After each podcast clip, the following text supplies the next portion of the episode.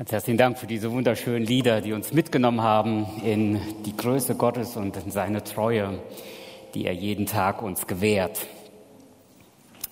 Gelassenheit. Was ist Gelassenheit? Ich habe in der Wikipedia mal nachgeblättert oder nachgeschaut und es das heißt in der Wikipedia, Gelassenheit, Gleichmut, innere Ruhe oder Gemütsruhe ist eine innere Einstellung, die Fähigkeit, vor allem in schwierigen Situationen die Fassung oder eine unvoreingenommene Haltung zu bewahren. Gelassenheit scheint vielen Menschen heute abhandengekommen zu sein. Wir leben in einer merkwürdigen Welt, das hören wir andauernd und überall. Und Leute werden zunehmend ungeduldig. Sie verlieren die Fassung. Das sieht man nicht nur, wenn man in die sozialen Medien reinschaut, aber da fällt es scheinbar am stärksten auf, denn Leute explodieren förmlich dort und lassen dort, ich sag mal so, die Sau raus, weil sie einfach nicht mehr mit der gegenwärtigen Situation, entweder ihrer persönlichen Situation oder den äußeren Umständen klarkommen. Gelassenheit. Der alte Bibellehrer Henry Matthew hat vor über 250 Jahren Folgendes einmal geschrieben. Er wurde überfallen und dann schrieb er in sein Tagebuch, Lieber Gott, lass mich zuallererst dankbar sein, weil ich noch nie zuvor ausgeraubt wurde.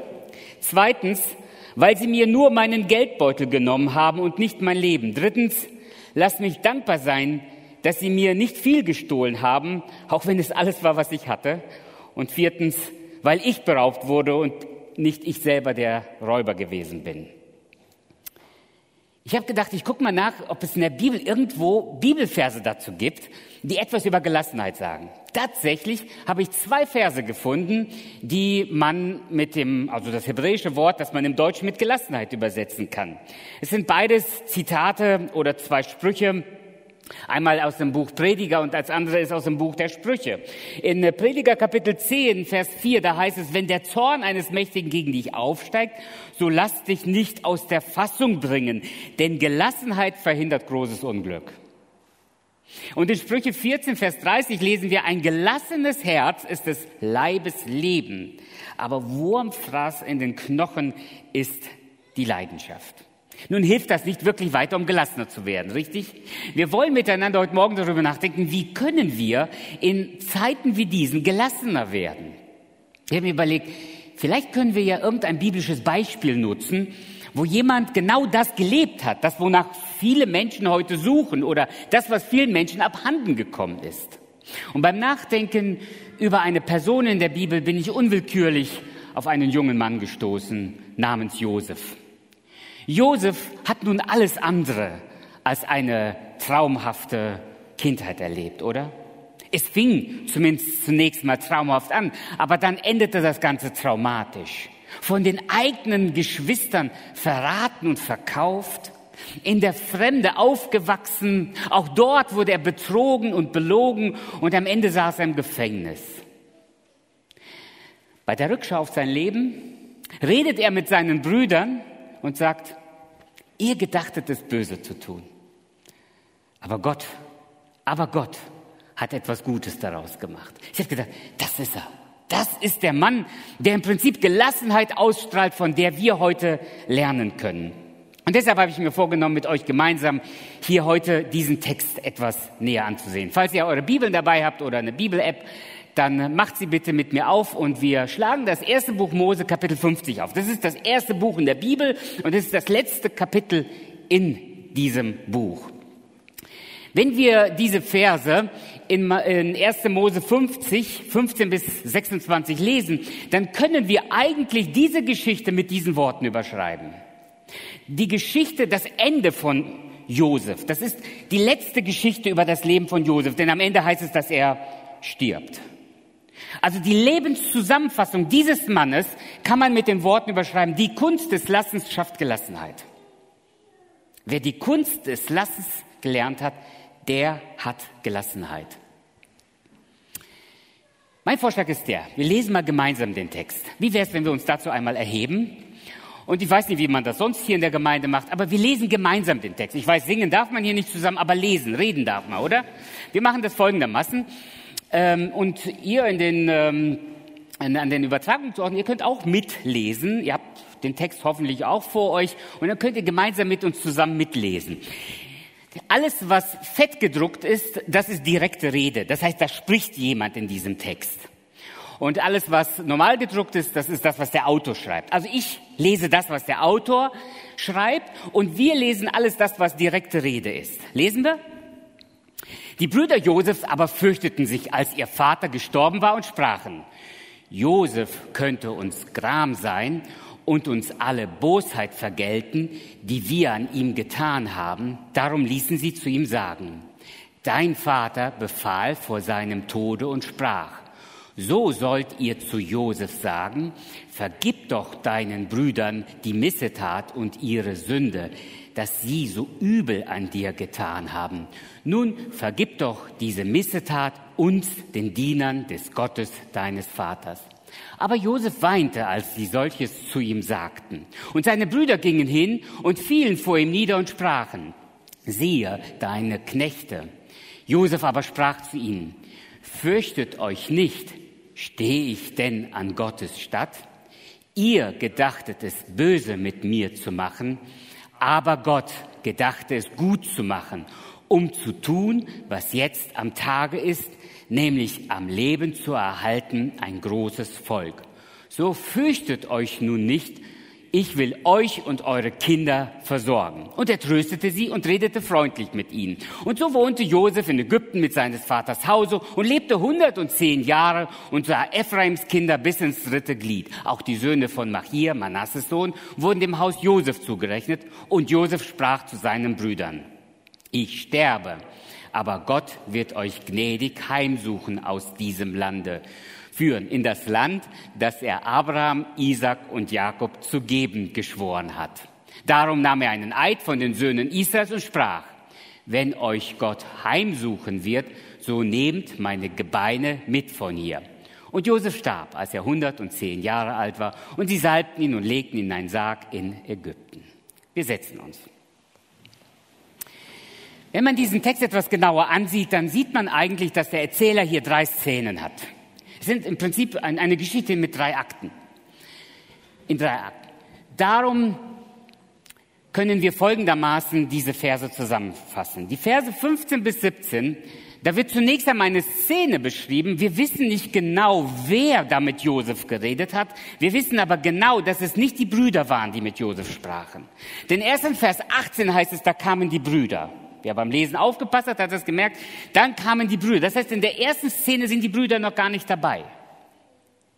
Aber was wir hier sehen, jemand anders informiert Josef, deinen Brüdern geht's schlecht, sie haben Angst. Das sind Gefühle. Da ist das Gefühl der Angst, das über sie gekommen ist. Und dann am Ende dieses Vers 17 lesen wir, und Josef weinte. Die Kunst des Lassens schafft Gelassenheit. Das Erste, was wir hier aus der Geschichte von Josef lernen, Gedanken und Gefühle rauslassen. Wer rauslässt, kann gelassen werden. In der zweiten Szene, ab Vers 18, da kommen die Brüder dazu. Es ist eine merkwürdige Szene. Wir wissen so gar nicht genau, wo die Brüder sich aufgehalten. Aber plötzlich sind sie da. Ab Vers 18, eine neue Szene wird beschrieben. Und da sind die Brüder dabei. Und Josef sagt, Männer, was ist los? Warum habt ihr Angst? Ihr müsst keine Angst haben. Fürchtet euch nicht. Josef hat die Vergangenheit losgelassen. Loslassen. Die Kunst des Lassens schafft Gelassenheit. Loslassen schafft Gelassenheit. Und die dritte Szene, das ist die letzte Szene. Josef ordnet im Prinzip die Zukunft. Er sagt, was in der Zukunft kommen wird. Er ordnet oder bestellt sein eigenes Haus und sagt, wie Gott die Zukunft sieht. Und diesen, diese Szene können wir mit den Worten überschreiben, die Zukunft Gott überlassen. Von Josef können wir lernen, wenn wir die Zukunft Gott überlassen, dann finden wir Gelassenheit. Wir wollen uns die Szene jetzt einmal im Einzelnen etwas näher ansehen, um miteinander zu entdecken, was können wir davon lernen. Wir sind immer noch dabei zu überlegen, wie finden wir in unruhigen Zeiten Gelassenheit, die uns trägt, die uns hilft, die Situation, die Umstände anzunehmen. Was wir hier zunächst einmal sehen, die Brüder Josefs, so heißt es hier in Vers 15, fürchteten sich, als ihr Vater gestorben war. Der Vater war sowas wie der Patriarch, wie, wie so eine Art Übermacht im Haus. Er hielt wohl auch die Familie zusammen und jetzt ist dieser Vater gestorben. Und jetzt war die große Sorge, was wird jetzt geschehen? Ich bin als relativ junger Mann ordiniert worden. Mit 26 äh, wurde ich in der Gemeinde ordiniert, in der ich im Prinzip seit meinem sechsten Lebensjahr mit dabei war. Kurze Zeit spät, kurze Zeit, kurze Zeit vorher war mein Vater gestorben. Und als wir hier mit der Gemeindearbeit anfingen, dann wollte ich so ein paar Dinge ändern in der Gemeinde und ähm, habe dann auch so ein paar Sachen eingeführt in die Gemeinde. Und ich werde das nicht vergessen, wie so eine liebe Schwester nach einer Mitgliederversammlung zu mir kam, mit strengem Blick anschaute und sagte, wenn dein Papa leben würde, das würdest du hier in dieser Gemeinde nicht machen. Ihr strenger Blick sagte mir alles, denn ich wusste, wer mein Vater war und ich wusste, was sie gerade sagte. Das ist manchmal so in den Familien. Da gibt es jemand, der eine gewisse Autorität ausstrahlt. Da gibt es Gemeinden, da gibt es Persönlichkeiten, die eine gewisse Autorität ausstrahlen. Und hier war es wohl der Vater Jakob, der im Prinzip die Familie zusammengehalten hat. Und der ist nicht mehr da. Jetzt kriegen es die Brüder mit der Angst zu tun.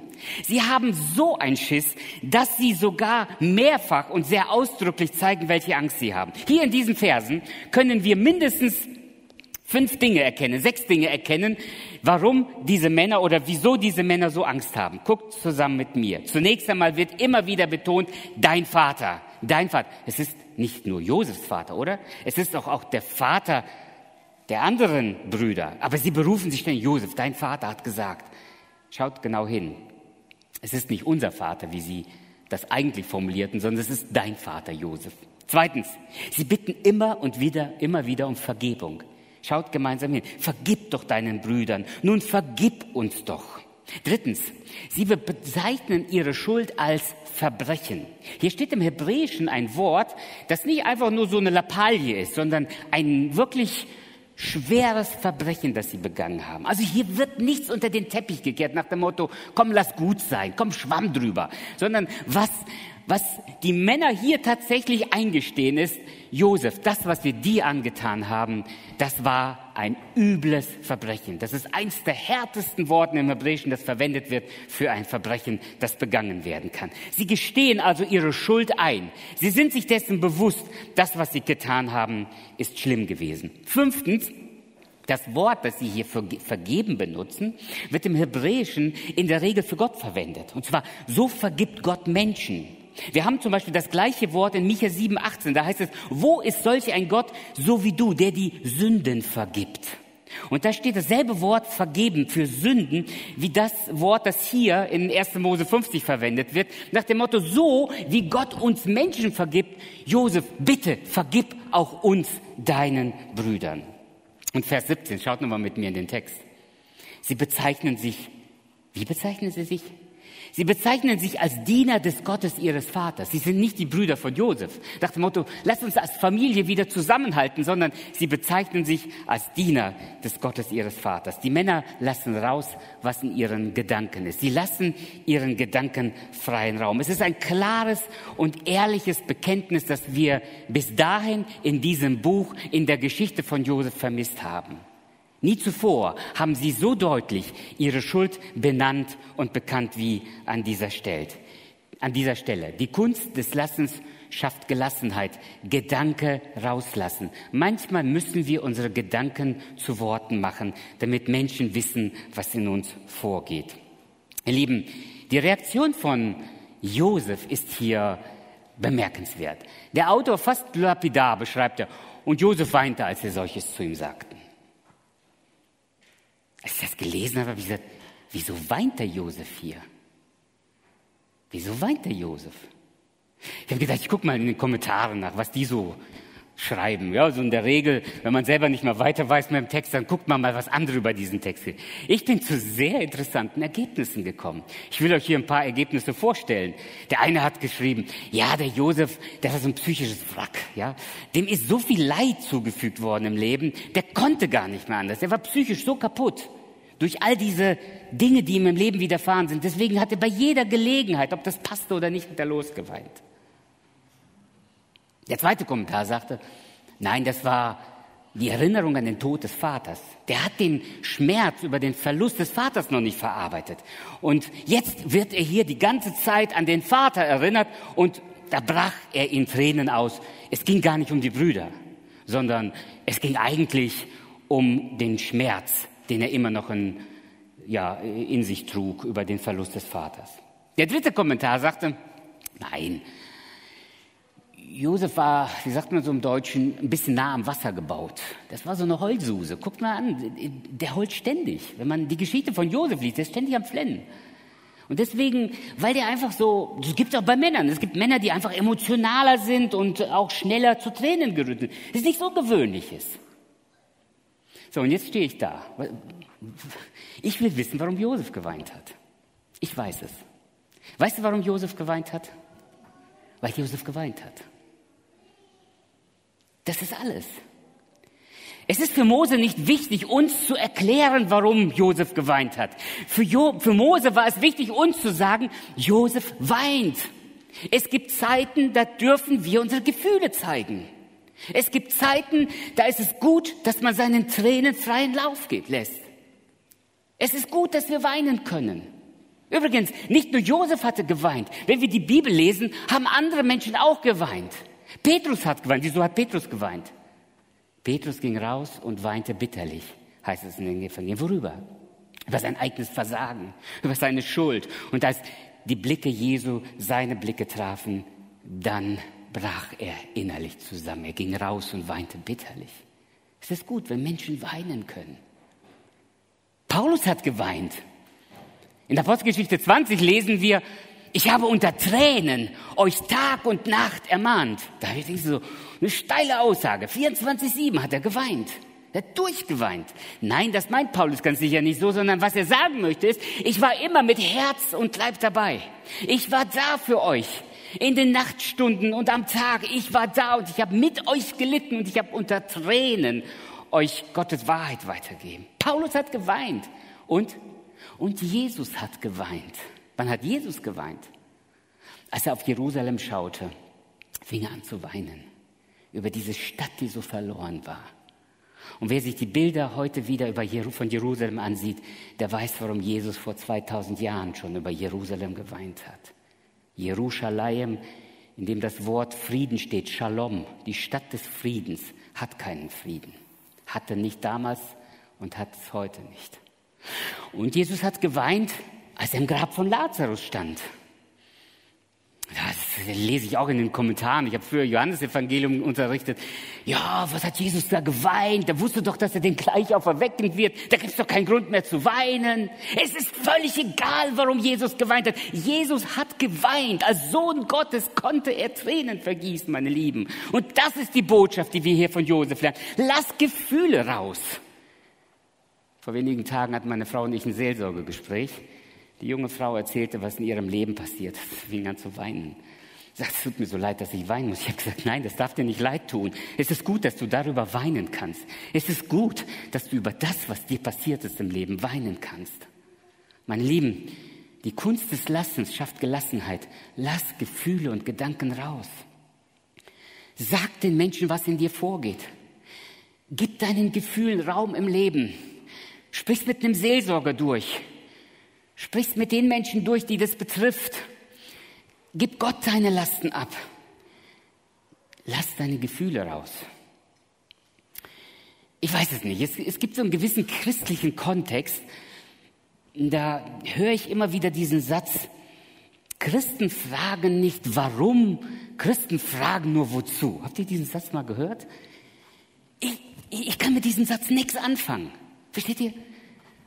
Ich, ich frage mal so ganz provokativ zurück, was hat denn Jesus am Kreuz von Golgatha geschrien? Hat Jesus am Kreuz von Golgatha geschrien, mein Gott, mein Gott, wozu, wozu hast du mich verlassen? Oder hat Jesus Christus am Kreuz von Golgatha geschrien, mein Gott, mein Gott, warum? Warum hast du mich verlassen? Hat, hat Jesus so gerufen? Ja. Wenn Jesus, der Sohn Gottes, hängend am Kreuz, und er wusste genau, warum er stirbt, nicht anders schreien konnte als Gott, warum? Warum hast du mich verlassen? Dann darfst du und ich nach dem Warum fragen. Ich bin übrigens immer wieder erstaunt, dass es diese Christen gibt, die nicht nach dem Warum, sondern sagen, ich frage nicht nach dem Warum, sondern nur nach dem Wozu. Das sind für mich Glaubenshelden. Das ist in Ordnung. Es ist toll, wenn Christen so mutig im Glauben einfach Gott nach dem Wozu und nicht nach dem Warum fragen. Aber lass dir das nicht einreden. Du darfst zu Gott mit dem Warum kommen und sagen, Gott, ich verstehe die Welt nicht mehr. Guck das Alte Testament an. Wir haben ein Buch in der Bibel, das heißt Klagelieder. Gibt es das Buch bei euch in der Bibel? Ja, in meiner auch. Gut. Es gibt ein Buch, das heißt Klagelieder. Das heißt, Gott hat es gewollt, dass Menschen Raum zum Klagen haben. Und das Buch hat kein anderer geschrieben als einer der größten Propheten des Alten Testaments. Das war kein gottloser Mann. Das war einer der großen Propheten, Jeremia. Jeremia hatte allen Grund zum Klagen. Und so schreibt er fünf Kapiteln, die nur Klagelieder sind. Mittendrin bricht er aus dem Klagen heraus in ein Lob. Aber vorher, Klagelieder 3, könnt ihr heute zu Hause nachschlagen. In Klagelieder 3, wisst ihr, was Jeremia da zu Gott sagt? Gott, du hörst meine Gebete nicht. Du stopfst dir die Ohren zu vor meinen Gebeten. So steht's da. Stell vor, hier würde Sonntagmorgens jemand kommen und sagen, also ich weiß nicht, ich glaube, Gott hält sich nur noch die Ohren zu, wenn ich bete. Wen würden wir sofort von der Bühne holen und sagen, hör mal, du brauchst Seelsorge, du brauchst Hilfe, du verstehst Gott nicht mehr. Jeremia hat das genau so in die Bibel reingeschrieben. Und der Heilige Geist wollte, dass diese Worte im Wort Gottes stehen. Klag Gott dein Leid.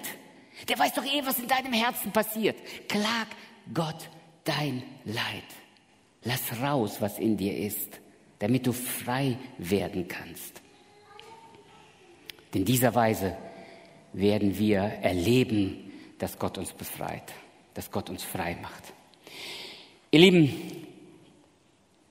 die Brüder waren so in Angst, dass sie nicht gewagt haben, selber zu Josef zu kommen, sondern sie haben irgendjemand hingeschickt. Ich weiß nicht, wer, wer, wer war das?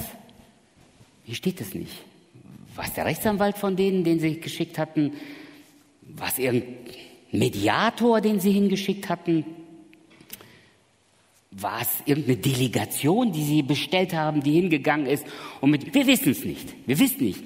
Josef hat sich auf jeden Fall die Zeit genommen, mit diesen Leuten zu reden. Und er stellt fest, die Männern geht schlecht. Und er selber wird emotional. Wir lernen aus diesen Versen, dass wir Gefühle und Gedanken rauslassen sollen, damit wir Gelassenheit finden können. Wir brauchen Raum wo wir einfach sagen können, was wir empfinden, wo wir ehrlich sein können zueinander und keine Masken mehr, ich meine jetzt nicht unsere Mundmasken, sondern unsere Gesichtsmasken, die wir so oft aufziehen und wo wir gar nicht mehr ehrlich miteinander sind, sondern alles nur noch in uns hineinfressen und irgendwann so vor die Hunde gehen. Wir brauchen den Raum, wo wir etwas rauslassen. Es gibt so ein ganz altes Lied, ich weiß nicht, ob es hier noch gesungen wird, machen Wolken dir den Himmel trübe. Sag's Jesus. Sag's Jesus. Zumindest bei Jesus kannst du alles ablassen. Kannst du alles rauslassen. Er versteht dich. Aber such auch Menschen, mit denen du ins Gespräch kommen kannst, um auf diese Weise, um auf diese Weise inneren Frieden zu finden. Wir kommen zur zweiten Szene. Gedankengefühle rauslassen, die Vergangenheit loslassen. Die Kunst des Lassens schafft Gelassenheit, die Vergangenheit äh, loslassen. Schaut mit mir. Hier heißt es jetzt ab Vers 18, und seine Brüder gingen hin. Ich, ich weiß nicht, wie es euch geht, aber wenn ich die Bibel lese, dann habe ich immer ein bisschen Kopfkino. Ich, hab, ich lese es und dann denke ich, okay, wer hat denn mit Josef vorher geredet? Seine Brüder gingen hin. Wo waren die? Standen die da hinter der Ecke und haben gewartet nach dem Motto, wann kommt unser Rechtsanwalt raus? Und dann kam der raus und sagte, Jungs, die Luft ist rein, ihr könnt rein, äh, ja, ist sauber, ihr könnt reinkommen. Ja, so. Vielleicht. Oder saßen die zu Hause und haben die ganze Zeit aufs Handy geguckt, wann kriegen wir die WhatsApp? Nein, das gab's ja damals noch nicht. Aber ja, haben sie die ganze Zeit gewartet, wann kriegen wir die Nachricht? Wann kriegen wir die Nachricht? Was macht Josef mit uns? Kommt jetzt gleich irgendjemand und holt uns hier ab? Wir wissen es nicht. Wir wissen es nicht. Es wird uns nur gesagt, sie gingen hin und fielen nieder. Ihr seht die Szene. Für Josef muss das ein Déjà-vu gewesen sein. Das hat er schon mal gesehen, richtig? Und plötzlich, ich bin mir ziemlich sicher, sind seine Kindheitsträume wieder wach geworden. Mit zunehmendem Alter beginnt man auch in der Erinnerung wieder zu graben. Ich bin mir sicher, dass Josef für sich selbst den Eindruck hatte, das hatten wir schon mal. Wer das erste Mose, äh, Buch Mose gelesen hat, Kapitel 45, haben wir fast die gleiche Situation. Und das ist auch interessant, der hebräische Text in 45 und 50 ist fast der gleiche Wortlaut.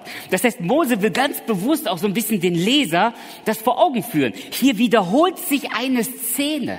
Fast wortwörtlich beschreibt Mose die gleiche, benutzt Mose die gleiche Worte, um zu beschreiben, was hier passiert. Sie fielen vor ihm nieder und sprachen, siehe, wir sind deine Knechte. Und dann kommt dieser berühmte Satz, fürchtet euch nicht, stehe ich denn an Gottes Stadt. Ihr gedachtet es böse mit mir zu machen. Aber Gott, dieses göttliche Aber Gott gedacht es gut zu machen, um zu tun, was jetzt am Tage ist, nämlich am Leben zu erhalten, ein großes Volk. So fürchtet euch nun nicht, ich will euch und eure Kinder versorgen. Und jetzt haben wir es. Und er tröstete sie, er beschwichtigte sie und sagt, Männer, kommt runter, ja? Ist gut. Die Vergangenheit liegt hinter uns. Josef muss so kurz vor 60 gewesen sein, als diese Geschichte passiert ist. Und als 16-Jähriger, so ungefähr mit 16, ist er verkauft worden. Ich bin mir ziemlich sicher, dass Josef diese traumatische Erfahrung nie in seinem Leben vergessen hat, nie vergessen hat. Aber dass er innerlich die Kraft aufgebaut hat, über das hinwegzusehen, um nach vorne zu schauen. Meine Lieben, ich glaube, das ist die große Kunst, die wir in unserem Leben brauchen. Wir brauchen etwas, was uns Halt gibt in der Gegenwart, um in die Zukunft zu schauen, aber die Vergangenheit muss losgelassen werden. Zu viele Menschen sind gefangen von dem, was in der Vergangenheit geschehen ist. Und sie haben einfach nicht die innere Kraft loszulassen. Und die Geschichte von Josef lehrt uns, die Kunst des Lassens schafft Gelassenheit. Erst wenn du die Vergangenheit loslässt, und ich habe nicht gesagt, dass das einfach ist. Ich habe nicht gesagt, dass das nicht manchmal nur unter Hilfe von Seelsorgern oder Therapeuten geschehen kann. Das habe ich alles nicht gesagt. Im Gegenteil. Manchmal muss die Vergangenheit auch auf diese Weise verarbeitet werden. Und Josef hat ja auch nichts unter den Teppich gekehrt. Er hat nicht gesagt, Männer, jetzt wo ich sehe, wie es gut, wie gut es uns allen geht, denke ich, ach, das war ja eine Lappalie. Ihr gedachtet es Böses. Ihr gedachtet Böses zu tun. Ihr Böses getan. Hier wird nichts bagatellisiert. Das, was geschehen ist, es war furchtbar. Aber ich habe losgelassen. Ich habe losgelassen. Ich weiß das nicht genau, aber ich habe gelesen, dass es eine uralte Jagdtechnik in Afrika gibt. Ob das heute noch so verwendet wird, ich habe ein bisschen rumgegoogelt, aber habe das auch so gefunden. Nagelt mich bitte auf diese Geschichte nicht fest, aber sie illustriert eigentlich eine Wahrheit, die wir hier zum Ausdruck bringen.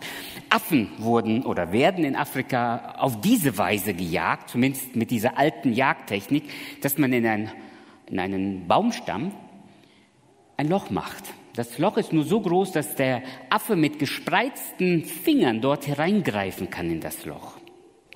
In das Loch legt man irgendwas hinein, was der Affe gern isst, ein Stück Banane oder was Süßes, was auch immer.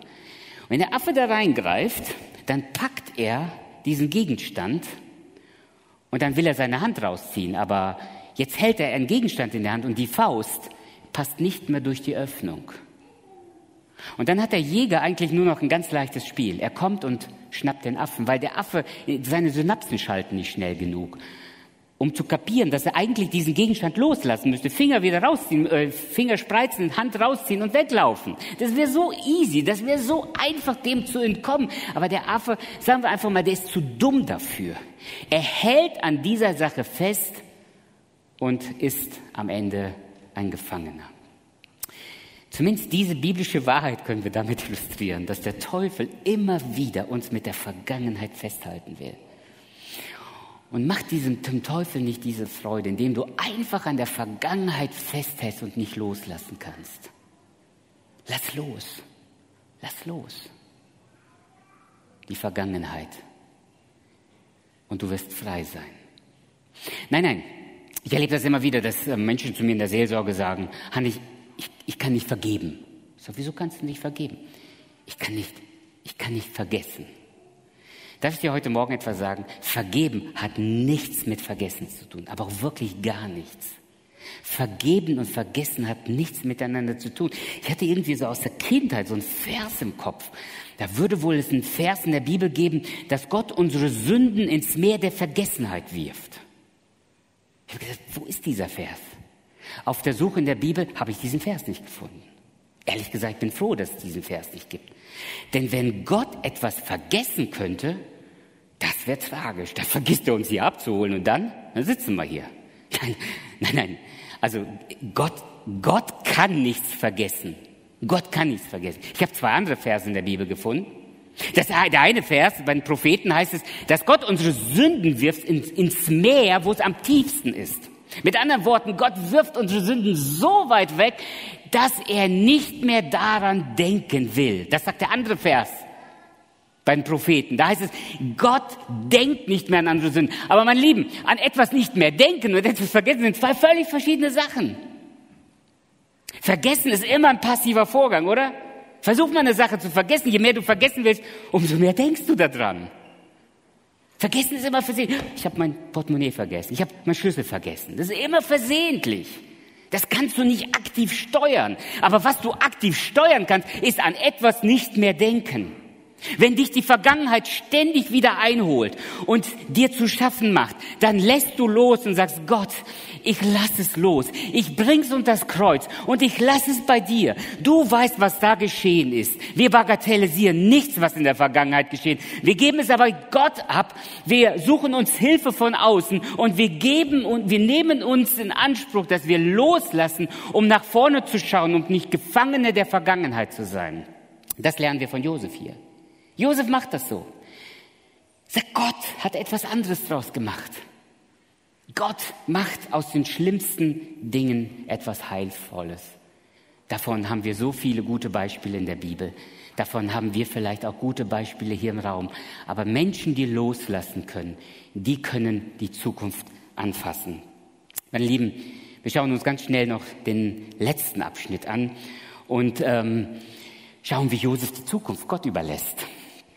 Auch hier müssen wir nochmal bei der dritten Szene uns ansehen, was Josef hier den Brüdern sagt. So wohnte Josef in Ägypten mit seines Vaters Haus und lebte 110 Jahre und sah Ephraims Kinder bis ins dritte Glied. Schaut mal, wenn wir, wenn wir das ganze erste Buch Mose lesen, dann glänzen diese letzten Worte, diese letzten Verse hier hervor aus manchen anderen Familienfäden. Zum Beispiel bei Kain und Abel ist das Ganze ganz anders ausgegangen, richtig? Und andere Familientragödien auch. Aber hier kommt es zu einer Versöhnung, weil Gefühle und Gedanken rausgelassen wurden und weil die Vergangenheit losgelassen wurde, konnte man zusammen in die Zukunft gehen. Was für ein wunderbares Beispiel für Gelassenheit. Die Kunst des Lassens schafft Gelassenheit. Er lebt zusammen bis in die dritte Generation hinein. Und er sah die Söhne von Machir, Manasses Sohn, und wurde dem Haus Josefs zugerechnet. Und dann kommt Josef und sagt so, meine lieben Brüder, liebe Familie, ich sterbe. Aber Gott wird euch gnädig heimsuchen und aus diesem Land führen. Dieses Wort heimsuchen kann man ja auch negativ verstehen. Hier wird es positiv verwendet. Das Heimsuchen heißt, Gott wird euch nochmal gnädig sein. Gott wird euch nochmal helfen. Gott wird euch nochmal beistehen. Und wenn das geschehen wird, ja, wenn Gott euch heimsuchen wird, so nehmt meine Gebeine von hier mit. Das ist diese Balance zwischen Gott einfach die Zukunft überlassen und selber für die Zukunft vorsorgen. Josef macht hier beides. Seht ihr das? Einerseits sagt er, Gott hat die Zukunft in seiner Hand. Gott wird euch gnädig sein in der Zukunft. Überlasst einfach die Zukunft Gott. Aber das heißt nicht, dass wir einfach ins Blaue leben sollen, nach dem Motto, naja, wenn Gott meine Zukunft hat, dann brauche ich für die Zukunft mir keine Sorgen machen. Ich brauche nichts ansparen, ich brauche nicht für meine Rente vorsorgen. Es wird ja schon irgendwie werden. Das macht Josef nicht, sondern Josef sagt, nehmt meine Gebeine mit. Das ist ein bisschen komisch, der Ausdruck hier, oder? So Gebeine mitnehmen, das klingt so ein bisschen, weiß ich nicht, so skurril, schon ein bisschen gruselig hier. Aber langsam, wir müssen die ähm, alte orientalische ähm, Bestattungsriten kennen und da gehörte das dazu. Der Körper verwest und dann wurden die Knochen zusammengesammelt, so heißt es in manchen Stellen der Bibel, und dann wurden das in eine besondere Schatulle gelegt und so blieb das dann wie eine Erinnerung, wie so ein besonderes Vermächtnis, ein besonderer Ehrenerweis äh, in der Familie oder wo immer dann diese Knochen beigesetzt wurden. Und Josef sagt, ich möchte nicht in diesem fremden Land Ägypten bleiben, sondern nimmt mich wieder mit in die Heimat. Und so ordnet Josef seine Zukunft. Meine Lieben, das ist die Herausforderung für dich und mich. Die Zukunft ist für uns alle ungewiss.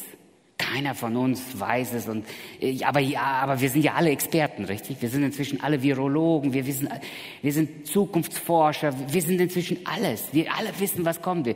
Ja, der eine sagte mir neulich, weißt du, erste Welle, zweite Welle, Dauerwelle, ich sehe es schon kommen, ja. Äh, und, und, und so, jeder weiß, was in der Zukunft wird. Komm, wir belassen Gott die Zukunft.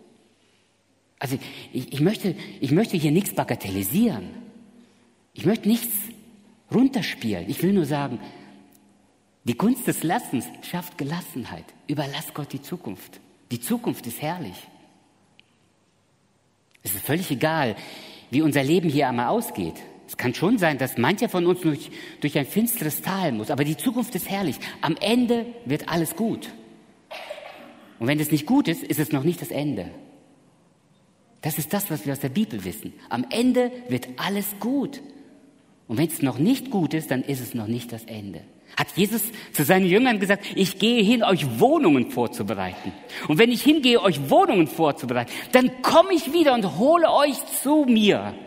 Meine Lieben, unsere Zukunft ist glänzend. Wir erwarten bei Gott im Himmel ein großes Erbe und eine herrliche Zukunft. Und darauf freuen wir uns. Und wenn du heute Morgen diese Perspektive noch nicht hast, weil du Jesus nicht kennst, dann lade ich dich heute zu Jesus ein. Denn mit Jesus bauen wir unsere Zukunft. Wir wissen nicht, was uns morgen erwartet, aber wir wissen, dass wir eine herrliche Zukunft haben. Und deshalb komm zu Jesus und schaff auf diese Weise Gelassenheit in deinem Herzen. Denn Gott will dir Gelassenheit schenken, weil er für dich eine herrliche Zukunft hat. Aber bitte, Denk auch ganz persönlich und konkret über deine persönliche Zukunft nach. Mach dir Gedanken über das Morgen. Plane das Morgen. Denn auch das ist Verantwortung vor Gott. Sorg dich um deine Kinder. Sorg dich um dein Alter, um dein, um dein Alter. Sorge vor. Das gehört zu die Zukunft Gott überlassen und nicht einfach nur ins Blaue leben. Ja, wir sorgen vor, ohne uns Sorgen zu machen. Darum geht es. Meine Lieben, die Kunst des Lassens schafft Gelassenheit. Das Wort Gelassenheit finden wir in der Bibel mit einem anderen Begriff wieder. Und dieser Begriff heißt Shalom. Shalom ist mehr als nur Friede. Wir übersetzen dieses Wort in der Regel im Deutschen mit Friede, aber das Wort Shalom meint eben so viel wie innere Ruhe obwohl äußerlich manche Stürme uns um, um uns herum toben. Innere Ruhe, obwohl äußere Stürme um uns herum toben. Was hatten wir am Anfang über Gelassenheit in der Wikipedia gelesen? Innere Ruhe in schwierigen Situationen. Diesen Shalom möchte Gott dir heute schenken. Diesen Shalom wünsche ich dir, indem du von der Josefsgeschichte lernst. Die Kunst des Lassens schafft Gelassenheit. Die Gedankengefühle rauslassen, die Vergangenheit loslassen und Gott die Zukunft überlassen. Gott segne uns.